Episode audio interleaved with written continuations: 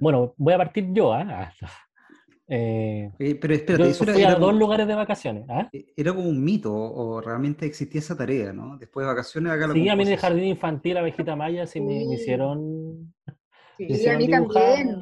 Hasta como cuarto básico, que uno tenía que llegar y hacer como una pequeña composición de las vacaciones. No sé realmente qué es lo que uno era, lo que uno realmente dibujaba, y porque uno veía a lo mejor, cuando uno es muy chico, uno ve que uno hace el dibujo, pero el adulto te ve unas puras rayas nomás, pero uno tiene como otra mirada. Pero bueno, en fin. Eh, quiero contar que yo fui a dos, lugares, uno de la zona central y uno, y uno eh, más al sur, donde, hay, donde habían antiguas posesiones españolas y fuertes, de hecho, eh, en, algún, en algún lugar. Eh, fui a la zona central, a Rapel, el río Rapel, donde mi, padre tiene una casa, hace muchos años, eh, y también fuimos con mi polola a la isla de Chiloé. Oye, pero súper variado. Súper variado. Súper variado, pero el clima, fíjate que no estaba, o sea, los últimos días en Chiloé sí, pero en general fue un calor siempre, incluso en Chiloé. Eh, Oye, pero tus vacaciones se cumplieron bien, porque yo, por ejemplo, me quedé sin vacaciones, porque con este alza del Omicron y con el temor a contagiarme y de paso contagiar a mi familia, me quedé como ahí a la espera, en el veremos y finalmente nunca concreté. ¿Tú no tuviste esos inconvenientes, Beta? Em, lo que pasa es que nosotros nos apuramos en organizar todo, que fue como en un par de días que organizamos todo. Y eh, además estaba el aliciente de que eh, justamente el año pasado nos pasó eso, que no tuvimos vacaciones. O sea, fuimos un mm. par de veces a Romeral ahí en escuela, donde están mis suegros, pero más allá de eso no, no, Había que arriesgarse un poquito a salir. claro, porque había que estar dispuesto también a gastar un poco más de plata. Porque un poco más de plata, porque estas cosas... Comprando encima... Las vacaciones por Zoom de Cernatur son mega fomeque, ¿no? Pero... claro, oye, claro. Oye, pero ¿y nuestra invitada? Antes que la presentemos, ¿tuvo vacaciones o no tuvo vacaciones? Claro. No, yo fui muy fome, yo no tuve vacaciones porque, o sea, me fui una semana a Valparaíso, pero la ah. verdad es que tenía mil deadlines pendientes de 50 entregas, le debía artículos, libros, reseña a medio mundo y no quise empezar el año con, con pega en contra. Entonces... responsable. Este responsable. Aprovechaste, aprovechaste el tiempo. 22 de febrero. Terminé el 22 de febrero y es, ya, ya es muy tarde. Pero igual, fue una semana que estuve en Valparaíso y estuve bien. Y uno de los pendientes más urgentes es nuestra cortina del episodio 21. Nos vamos con la cortina y volvemos con nuestra invitada de honor. Y como mirar profundo hacia adentro es lo mismo que caminar hacia el mundo, comienza ahora un nuevo episodio de Proyecto Subterra. Un espacio de diálogo sobre historia y patrimonio local con una mirada descentrada. Por supuesto, con nuestros panelistas descentrados, Alex Ovalle, Natalia Urra, Francisco Betancourt y Víctor Brangier.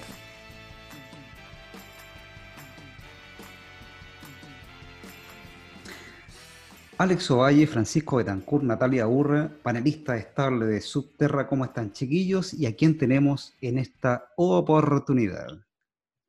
Mira, Víctor, yo creo que tenemos una invitada súper especial para dar inicio a nuestra segunda temporada, porque no es menor lo que estamos haciendo, recalcar que es nuestra segunda temporada de Subterra. Episodio 1. Nuestra invitada eh, tiene una trayectoria académica bastante interesante porque desde la historia ha jugado con la interdisciplinariedad, porque en primer lugar ella se tituló de licenciada en historia por la Universidad de Valparaíso, pero también tiene un magíster de etnohistoria por la Universidad de Chile y lo que es más curioso, un doctorado en filología hispánica por la Universidad Autónoma de Barcelona.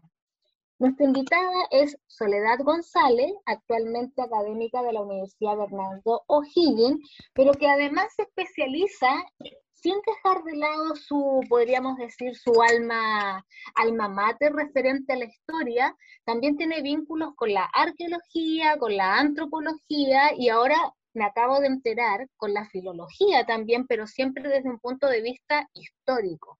Así que vamos a darle la palabra a Soledad González, nuestra invitada de hoy, para que nos comente por qué esa necesidad o esa inquietud de ser tan interdisciplinaria, cosa que es muy cuestionada y a la vez también muy admirada. ¿Qué tal la presentación? Tremenda, ¿eh? Hola, gracias por la invitación, gracias por la presentación. Y yo diría que tengo otra cosa que es más curiosa aún, tengo un diplomado en infografía y visualización de datos, que eso yo creo que, que es como un cierre el círculo. Em, nada, mira, todo tiene un porqué, no, no es azaroso. Eh, yo estudié historia, me especialicé en historia andina en el pregrado, eh, a partir de eso llegué al magíster en etnohistoria en la Universidad de Chile y estando ahí en el magíster eh, me topé con las crónicas hispanas del siglo XVI, del siglo XVII, hice mi tesis en una crónica y cuando estaba haciendo la tesis me di cuenta que las crónicas también las trabajaban otras personas eh, que no eran historiadores o historiadoras, que tampoco eran literatos propiamente tal, sino que eran eh, filólogos. Y esa em, especialidad no existía en Chile, no existe en Chile. Entonces, em, como me gustaban las crónicas, me gusta leer, quería seguir por ahí, eh, hice el doctorado en filología hispánica en la Universidad Autónoma de Barcelona, que tiene un departamento así potente en filología, pero centrado más en siglo de oro, ¿ya? Mm. Eh, en el siglo XVI español, digamos. Y luego eh, la otra beta es que me gusta mucho la divulgación científica y siento que las personas se agobian con mucho texto, que si tú les das así, ¿quién lee un libro? ¿Quién lee la Biblia completa? ¿cachai? Entonces sentía que para llegar a las personas, yo también hice clase en colegio, entonces cachaba ahí también a los adolescentes, eh, no bastaba con, escribir, sino que había que llegar a través de otra herramienta y de ahí el diplomado en infografía en la católica que hice. Y bueno, la parte de arqueología y antropología viene con eh, el magíster en etnohistoria, o sea, la gente que estudia etnohistoria siempre está muy, muy cercana a la arqueología, a la antropología, depende de lo que estudies, ¿no? Eh, yo me especialicé también en crónicas de los incas, entonces por ahí también la arqueología y la antropología era importante.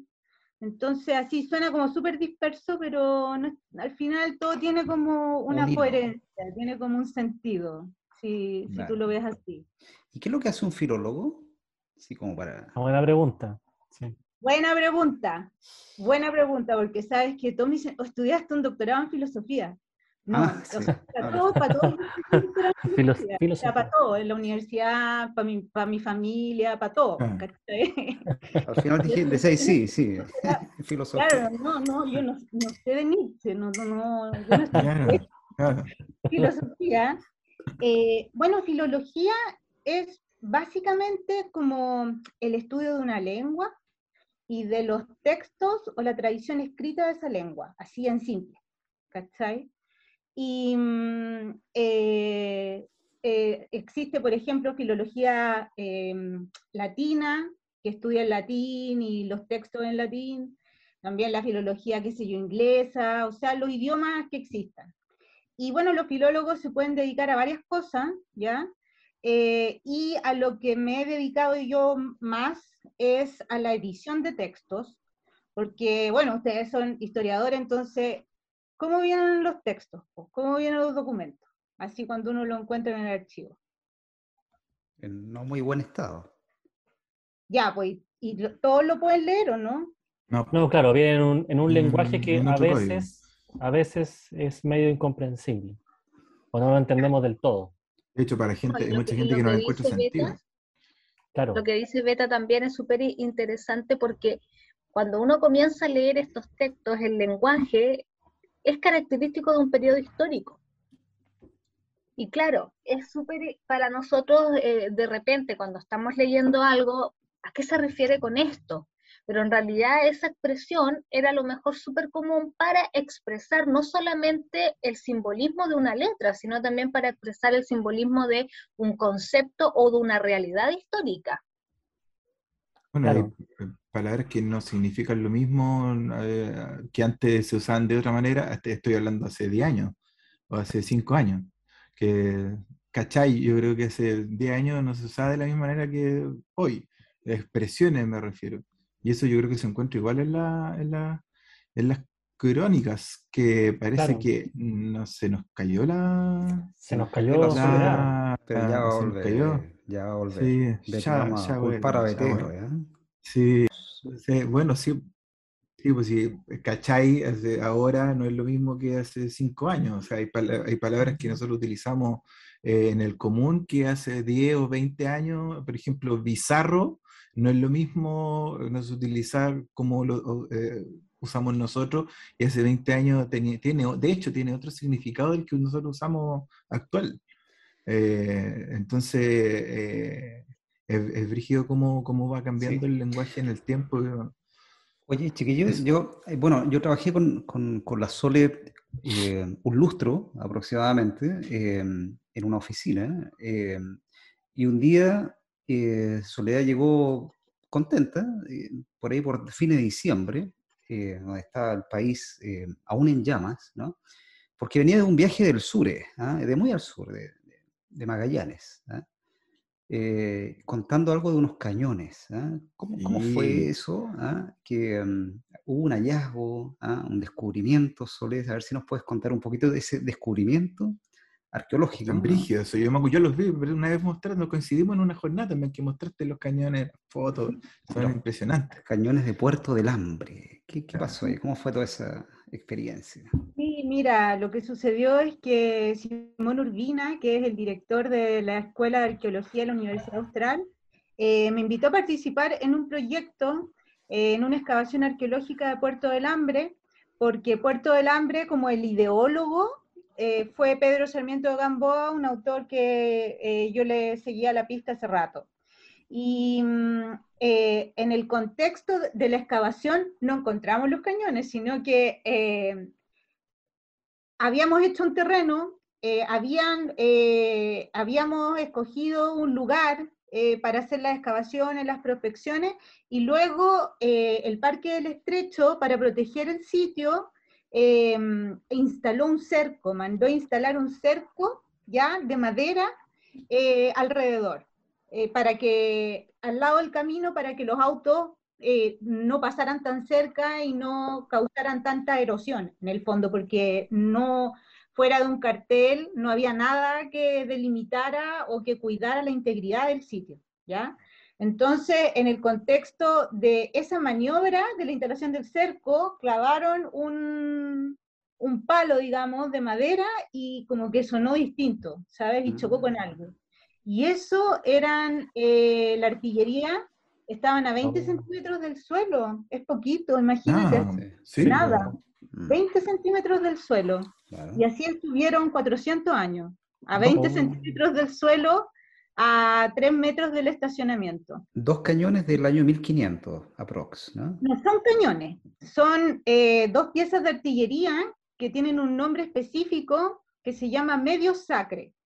Y el medio sacre es lo que también se conoce, no es lo mismo, pero es parecido a una culebrina, que es una pieza de artillería plaquita, eh, livianita, porque los cañones son pesados, po, Son pesados y son para impactar al enemigo en el campo de batalla. Esto no, pues es como para impactar a distancia, ¿cachai? Pensado en ponerlo en un baluarte en el estrecho o, en, los, en los barcos, digamos, para impactar otro barco. Y son, pesan entre más o menos 400 kilos, ¿ya? O sea, no es un cañón puede pesar toneladas, ¿cachai? Claro. Claro, y son de 1581, sí, y los hicieron especialmente para, para el estrecho. O sea que si no se le ocurre ponerla cerca, no lo, no lo descubren. No, porque fíjate que Ciudad Rey Don Felipe, como se llama Puerto del Hambre, no es en estricto rigor una ciudad, es como una aldea, ¿ya? O sea, no es una ciudad grande, es una traza así, al centro una plaza y rodeada por casas en cuadrado, digamos, dentro de una fortificación. Es más una fortificación, pero aún así todo es bien grande.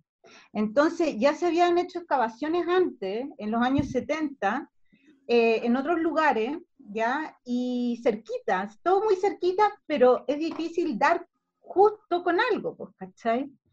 Y mm, claro, esta fue la, o sea, de hecho nosotros habíamos hecho un pozo de sondeo en otro lugar y no, no habíamos dado con nada, o sea, solo con cositas chicas.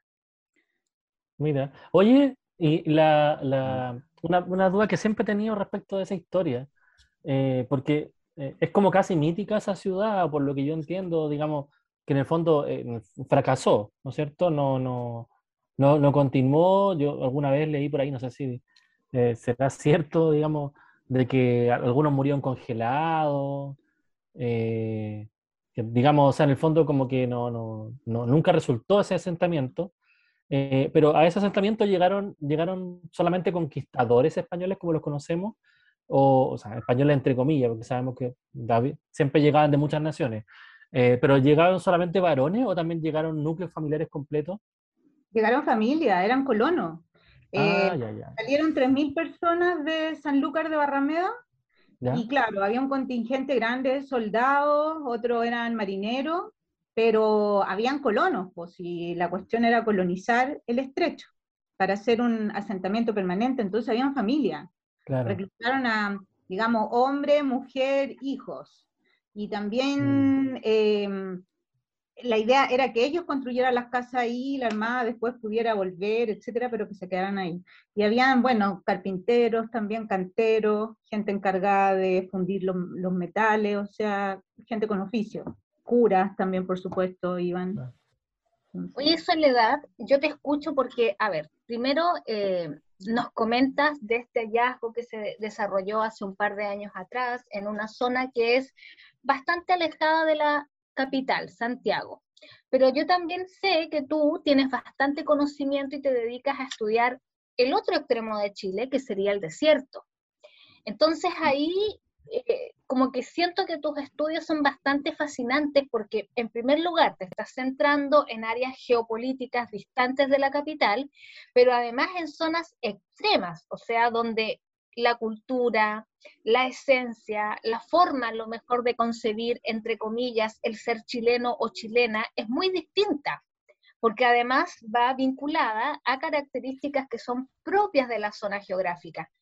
¿Cómo tú has vivido esa experiencia de relacionarte con la gente del norte cuando has tenido que trabajar con los arqueólogos o los etnohistoriadores de este mundo nortino, andino, y por otro lado con este mundo magallánico, eh, que incluso me atrevo a decir, y si no me corriges, que todavía sigue siendo el desconocido dentro de la historia chilena.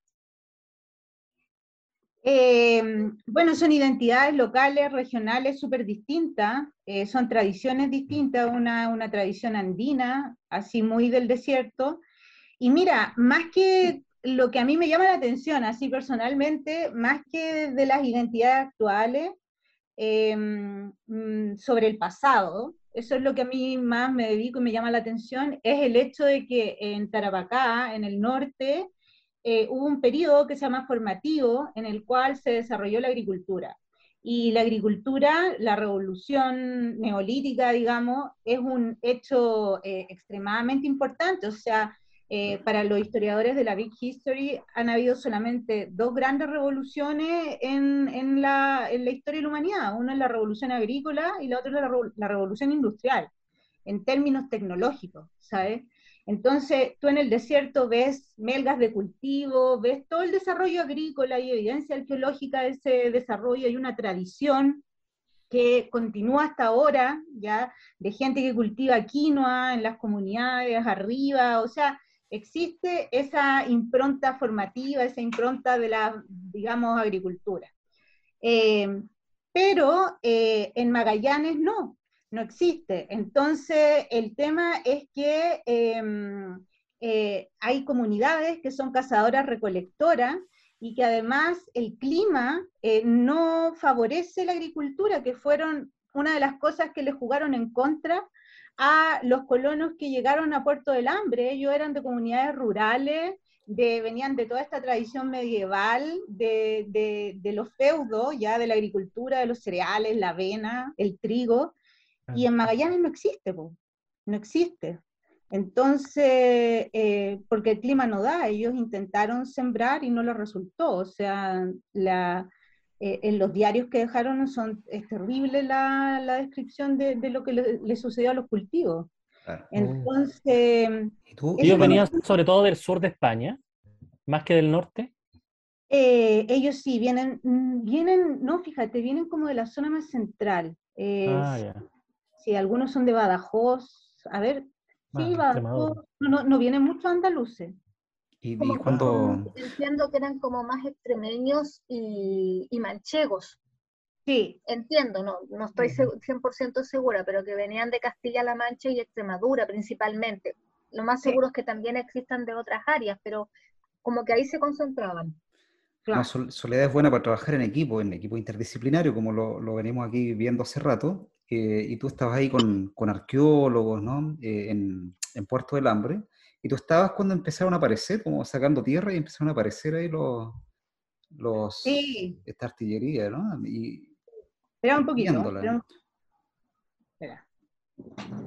Por, bueno, porque, bueno, ¿qué imagen tenemos nosotros, chiquillos, de la excavación arqueológica, aparte de Jurassic Park? ¿ah? Eh, Indiana Jones. Indiana Jones, pero se fue, el, fue el primer referente para pa interesarme en el pasado, fue Indiana Jones. Desde ahí te vestiste con, con, el sombrerito. un niño, un niño Francisco de Tancur se, se creyó Indiana Jones con el sombrero ¿ah? y tenía, corría por las lianas. Indiana usaba un látigo también, pero no vamos a abordar ese tema. Este arrancada de las rocas. ¿ah? Indiana se robaba las piezas. Claro, claro, o sea, hoy en día sería un tipo que estaría con muchas, muchos problemas. Seguido por la Interpol. En la cárcel. Si no fuera un aristócrata o no tuviera plata, estaría en la cárcel. Claro, ¿y cómo es eso de trabajar con arqueólogos? Porque están ahí, aparece de repente, ¿no? Eh... Bueno, eh, los medios sacres no aparecieron de repente así porque ya sabíamos que estaban ahí, ¿cachai? Ahora, lo, lo más entrete de esto fue algo que no sucede nunca, nunca, nunca, nunca. Y que es que mm, en arqueología es difícil, por más que trabajes inventario, por ejemplo, cuando tú tienes una pieza, encontrar esa pieza en, en, el registro, en el archivo. Mm. Eso es prácticamente imposible. O sea, tú puedes encontrar una pieza arqueológica y de ahí encontrarla en un, en un inventario, es difícil. ¿cachai? Pero estos cañones estaban en el inventario, de, hay varios inventarios de las cosas que quedaron y se llevaron al estrecho. Entonces eh, yo los había sistematizado, los había revisado, ¿ya?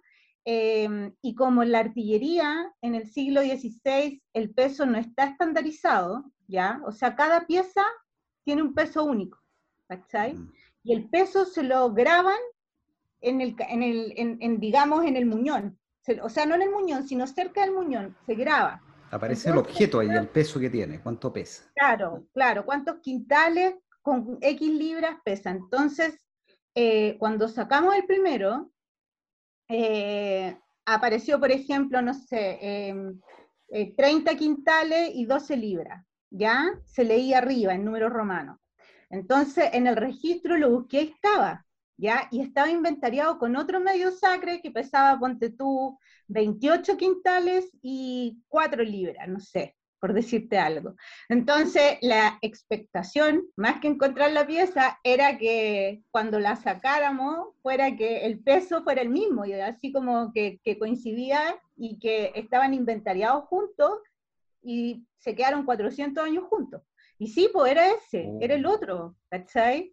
Entonces, eso fue lo más emocionante porque cuando el Simón los iba sacando, y le íbamos sacando el polvo, la tierra con una brochita, ir viendo que coincidía el peso y que por lo tanto era ese que estaba inventariado, eso, eso fue bacán. Sí. Mm. Bueno, es una zona de... Natalia, dale, dale. No, no, es que yo voy a hacer una pregunta distinta, Víctor, tú ibas a continuar, así que sigue tú. No, no, solamente que, bueno, ir a, Magallanes, nosotros tuvimos aquí el, ah, el episodio con, con Liuba Boric, ¿ah? eh, ahí fue el 18, 17, ya no, eh, lo, pondremos arriba, ¿eh? como siempre, ¿no? Visite nuestro episodio con Liuba Boric, ¿no? Es una zona, bueno, que tiene una historia de asentamiento, de múltiples colonizaciones, pero está el fuerte, el fuerte Bulnes también, que es como de 1850, que pero desde Punta Arena al sur, eh, muy inhóspito, o sea, el, clima ah, es súper helado, digamos, las unas pingüineras, ¿no? Hoy día, ah, con ropa de alta montaña, uno se, se muere de frío, imagínate la época, ¿no?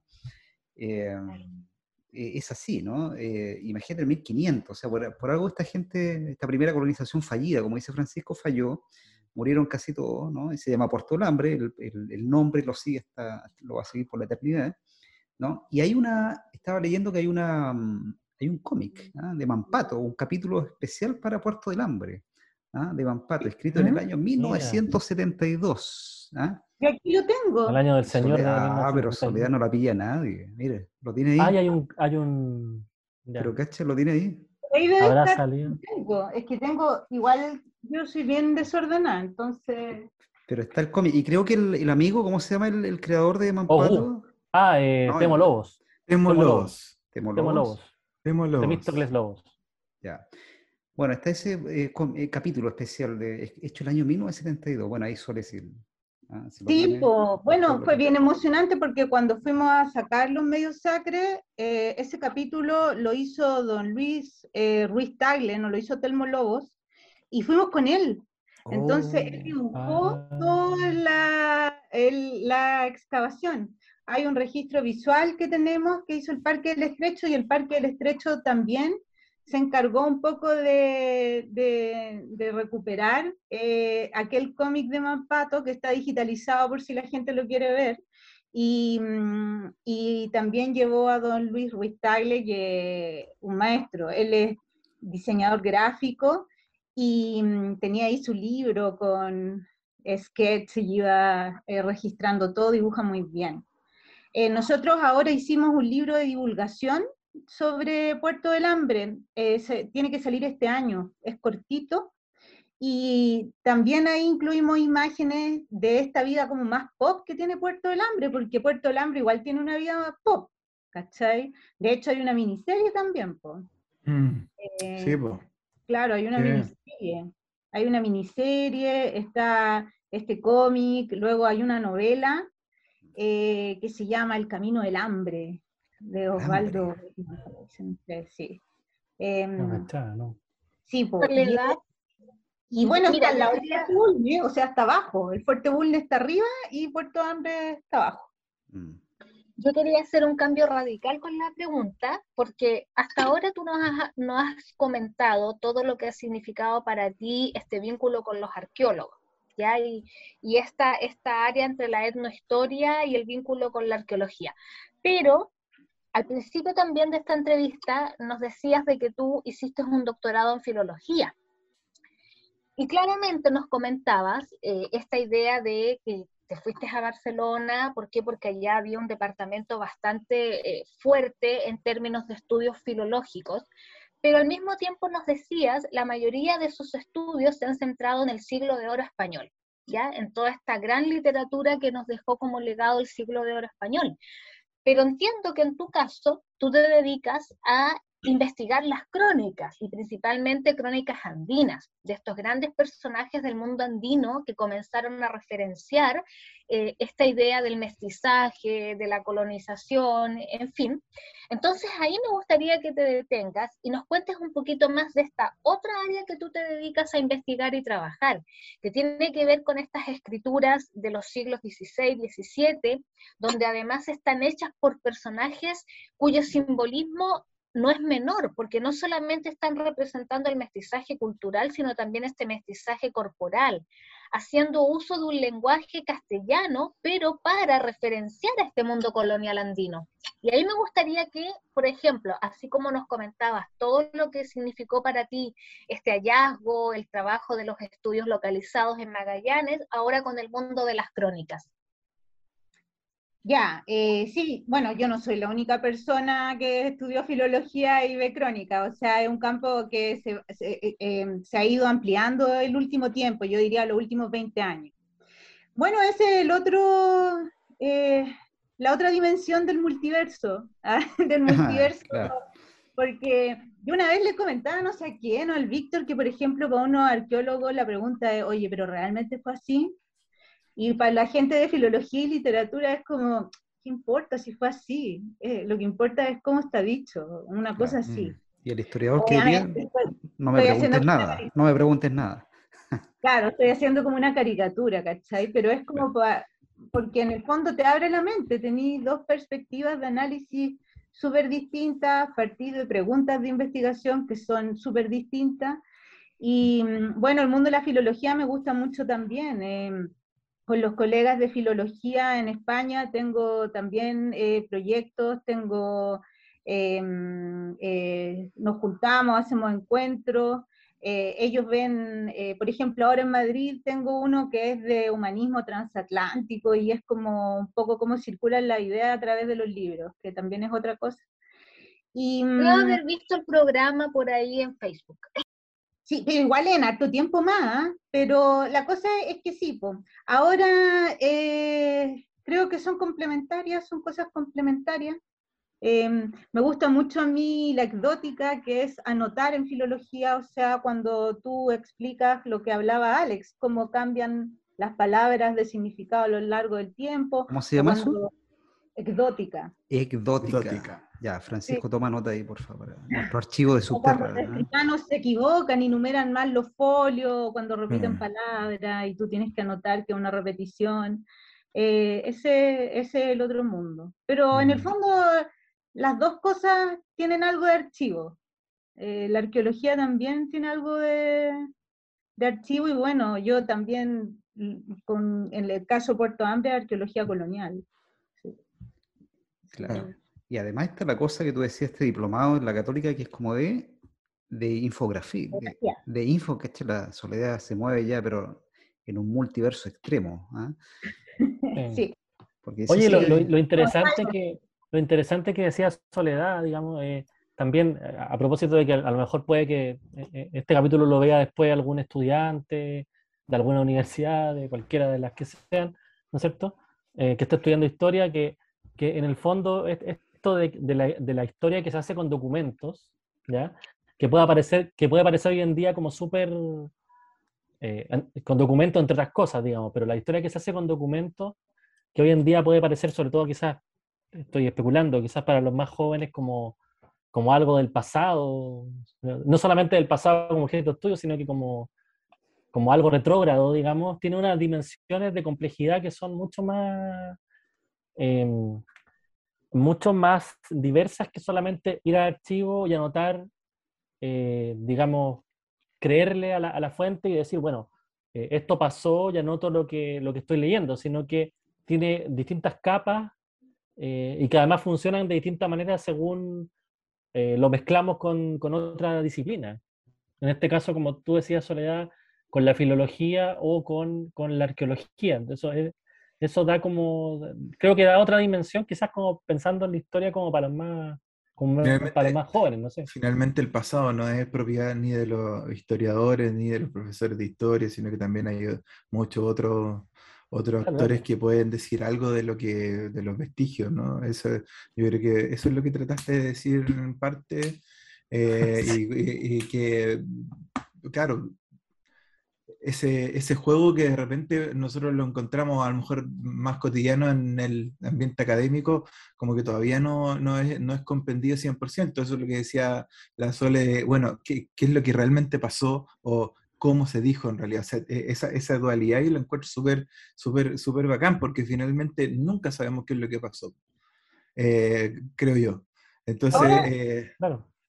Sí, ahora yo creo que, bueno, cuando yo iba a la universidad, a mí también me enseñaron eso de que la historia se escribe con textos y, bueno, así como poniéndolo en duda recién, así como que sonaba, era malsonante todo ahí, ¿sabes? Porque también había monumentos y cosas, y te estoy hablando en los años 90, pero como que no estaba muy mm. desarrollada la idea. Y de hecho a mí me, me pasaban así como que habían ciencias auxiliares de la historia. Claro. Y eran así como la arqueología, la antropología, ¿cachai? Pa' todo. Por También. puerta, auxiliares puerta adentro. Claro. Claro, todo. entonces decía, uy, qué, qué soberbio, siempre, siempre lo pensé, pero tampoco tú no lo podías decir, po, porque Mm. eh, y estudiante, y está ahí recién, no podías llegar toda con la pachorra y decirlo, pero decía, qué soberbio, que venga para un arqueólogo, un antropólogo, si vais y le decís, oye, ¿sabéis que tu ciencia es como auxiliar, puerta adentro de la historia? No, pues, o sea, es como, no, no corresponde, ¿cachai? Y más encima de chico, ¿y tú qué hacías? Así como la Sí, historia. claro, o sea, ¿a quién le- a quién le- y viceversa. Yo me, yo, me- yo me acuerdo que, bueno, clases con anti- los antiguos profesores, en que, esto de que decían de, de las ciencias auxiliares, realmente miraban la- las otras disciplinas como eh, con desdén completamente. Así, "No, esto, no, esto no es historia, estas personas no son historiadores, no pueden hablar del pasado, en- entre otras cosas. Y ahora, No. ahora estamos, ahora todos podemos hablar del pasado, ¿no? Eso es lo bonito claro. que tiene. Sí, Los subterra. seres humanos tenemos 200.000 años hasta el momento, ¿cachai? Son 200.000 años de historia, desde que salimos de África. O sea, estando en África todavía, ¿cachai? Y son 200.000 años que son historia también. O sea, la gente que vivió, qué sé yo, hace, no sé, eh, 20.000 años en, en Europa, ¿cachai? Eh, eso también es historia. Eh, ahora que nosotros no tengamos las herramientas para acercarnos a ese pasado, otra cosa, es problema de nosotros, ¿cachai? Y bueno, de ahí también viene un poco la apuesta por la interdisciplinariedad, o sea, por aprender a hablar otros lenguajes. Yo creo que más que ser interdisciplinarios, conocer así a fondo otra disciplina, creo que es aprender a hablar un idioma nuevo con el cual te- tú te puedas comunicar con gente de otras áreas. Eso es básicamente, o sea, yo, Sí. yo no, no puedo, yo no podría hacer una excavación, yo no, no, no podría, no Mm. sé, eh, yo estudié el, el, el diplomado en infografía, pero no puedo hacer una infografía. Pero sí trabajo todo el tiempo con un diseñador y hablamos el Claro. mismo idioma y podemos hacer infografías juntos. Y bueno, es, por ahí rico, es, muy, es muy enriquecedor de ser inútil para casi todo, ¿ah? porque empuja el trabajo complementario. Mm, O sea, mm. e- e- eso es la modernidad, ¿no? No, no hacer toda, toda la, la máquina, eh, sino que hacer una, una parte de la máquina, ¿no? Eh, saber hacer el espejo del auto, pero no todo el auto, hay que trabajar en un equipo para hacer el auto. ¿no? Eh, y así asumir una cadena de montaje súper complementaria. ¿no? Pero yo creo, eh, Brangi, ¿Mm? que el desafío ahora no está en hacer los espejos, pues es como en montar el auto, ¿cachai? Creo que tenemos desafíos que son globales, el cambio climático es un desafío global, y para eso tenemos que asumirlo eh, como comunidades más, más integradas, ¿cachai? Mm. Eh, es, es cierto que en el futuro, o sea, en el futuro, ese, ese, o ahora, ese espejo ya lo hace un robot, te va a operar un robot, Hay que ¿cachai? destruirlo. Entonces, Pero la colonización de otros planetas, no John sé, Connor. vamos a ir a Marte, todo eso requiere Mm. trabajo en equipo, requiere trabajo en Sí. conjunto, cómo vamos a enfrentar el cambio climático también. Y creo que para eso tenemos que abrirnos un poco. O sea, por ejemplo, yo también trabajo con otros arqueólogos eh, que ellos ven el Pleistoceno. El Pleistoceno es la era del hielo, es donde más lejos he llegado así en el tiempo. Y también con un paleoecólogo, que se veía, llega hasta el 20.000 años atrás. Y mm, la verdad es que también es súper enriquecedor, o sea, eh, saber cómo era el clima o cómo la relación que los seres humanos hemos tenido con el ecosistema eh, y cómo eso nos puede ayudar a enfrentar crisis que son globales. Para eso tú requieres un diálogo interdisciplinario, po, salir a terreno, Sí. hablar ese idioma.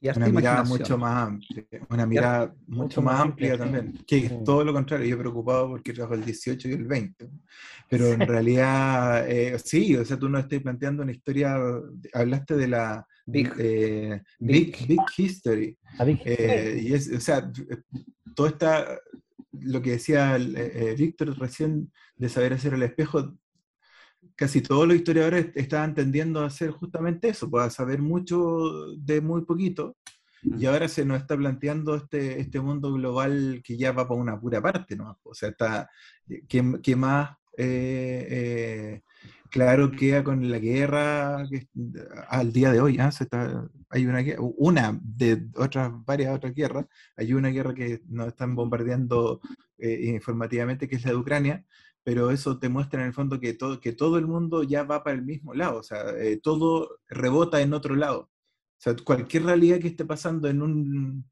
en un lugar X va a rebotar de alguna manera en nuestro metro cuadrado y así.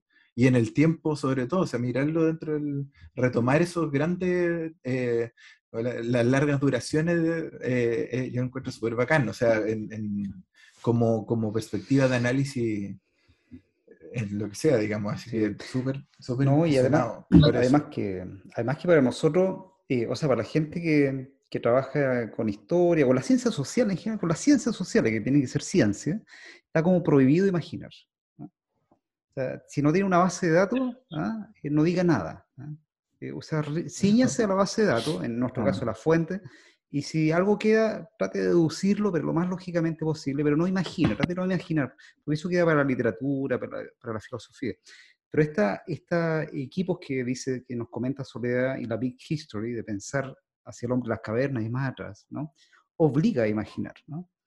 porque hay, una, hay un cesto, o sea, hay una fuente arqueológica, luego 20.000 años para atrás hay otra, o sea, hay grandes vacíos que para poder relatar eso hay que imaginar, pues hay que activar la, imaginación. Sí, pero no solo la imaginación, igual se trabaja con datos. O sea, para reconstruir el clima de, por ejemplo, hace 10.000 años, eh, el colega que es paleocólogo tiene una base de datos de fecas de ratones de, no sé, 10.000, ¿cachai? Datos. Eh, y creo que los datos igual son importantes, o sea, si no, en el fondo es pura opinión y especulación, pues, o sea, igual tení el desafío es ese, es, plantearlo y plantearlo sólidamente, o sea, podéis ocupar la imaginación, podéis proyectarlo, pero siempre tiene que haber datos, o sea, y tampoco no perder, yo para que no me crucifiquen los historiadores, igual también se, yo también hago trabajos así como muy centrados en periodos pequeños de tiempo, ahora acabo de terminar uno centrado en el año 1572, o sea, imagínate qué específico, ¿cachai? Solo ese año. Pero eh, creo que se pueden hacer las dos cosas, o sea, que hay que, que, hay que hacer las dos cosas porque también, pues, como la interdisciplinariedad, o sea, son las dos miradas, eh, no podéis mirar el árbol, no podéis, no, es como que si miráis mucho el árbol te perdís del bosque, una cosa mm. así. ¿cachai? Me lo dijo un arqueólogo, el Francisco Garrido, que con él trabajaba Copiapó, me dice, oye, eh, el árbol, los árboles no te dejan ver el bosque, y son esas frases así como que a uno le hacen sentido, ¿sabes?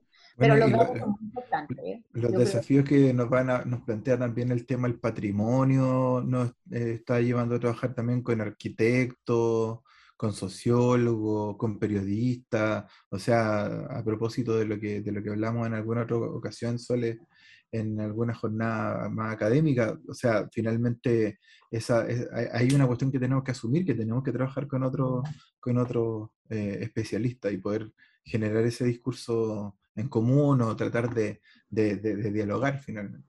Eso yo creo que ha sido como súper, eh, eh, a mí al menos hoy día me ha quedado súper claro con tu, con tu caso, o sea que es súper ecléctico ¿ah? y, me, de alguna manera a mí también me, me tranquiliza, porque de repente hay muchas personas que hay muchas personas que, que, dicen en el fondo como, ay, pero ¿por qué esto nomás? O es que este es especialista en esto nomás, yo soy especialista en ABC. Y no, pues, o sea, de repente uno puede saber de estas cosas. Y ese, esa, esa, ese conocimiento en, en amplio espectro, creo que lo, habríamos, lo habíamos perdido justamente por esta vida como posmo, ¿no? Como el, ser intelectual en la, en la posmodernidad latinoamericana ¿ah? de, segundo, de segundo orden, no sé, por decirlo de alguna manera. Así que yo, bacán, así, muy, muy interesante tu, Francisco, que trabajo. Oye, eh, yo creo que lamentablemente, porque esto es también algo que pasa en Subterra, eh, corremos siempre al, filo del límite de tiempo. no, pero eh, eso lo, dice alguien, ¿no? Eso, eso está marcado por, alguien. O sea, el- generalmente lo dice el chacal de Subterra, Chacal de pero parece que el chacal de Subterra todavía no ha vuelto de vacaciones. Ah, No, de está- estar ahí con está lente oscuro. Sí. Está- sí, está por Está en ahí. está en Miami. Yo creo que, yo creo que la En próxima Miami. semana vuelve, la próxima semana volver. Sí, sí. Eh, pero bueno, eso positivo el PCR no- en el nosotros aeropuerto. nos despedimos de todas maneras con... Siempre nos despedimos con algo de música. Eso es como algo, también una tradición de Subterra. eh, y generalmente eh, no es el, el- O sea, no somos, no somos nosotros los que ponemos la música, sino que es generalmente nuestro invitado o invitada. Entonces, eh, Soledad, a ti, ¿qué, qué música, qué, qué canción, qué tema te, te, Me complica N porque yo no tengo una canción favorita o un disco favorito. Entonces, si me hubieran avisado antes, hubiera preparado mejor mi speech, ¿cachai? Pero así como si me lo preguntaran ahora, estoy como así. Es la idea, es la idea que te... Sí, Claro, que salga sí. así. Esa es la idea para, la- para que que sea... hoy día, que escuché hoy día en la mañana, hay un disco que Ok. me gusta mucho, que es de Massive Attack, que se llama Blue Lines, que me gusta ese disco, y hay una canción de ese disco que se llama eh, Be Thankful for What You Got, o algo así. Es como que tienes que dar gracias por lo que tienes. ¿no? Y esa canción creo que Bonito. no es mi favorita, ¿eh? ni es la única que, que me gusta. Pero va a sonar. eh, pe- Pero, va a sonar. Pero tenemos que dar gracias porque encontraron esos cañones y, por, Sí. y porque también viniste tú esta semana a conversar con nosotros. Por inaugurar nuestra segunda Y por temporada. inaugurar el, Sí. el año 2022. Sí, eh, honrada y también porque hay que estar contento con las cosas que uno tiene. O sea, yo creo que hay que tener una buena actitud frente a la vida, frente... No siempre se puede, es verdad, obvio. No, no puede andar todo el día así.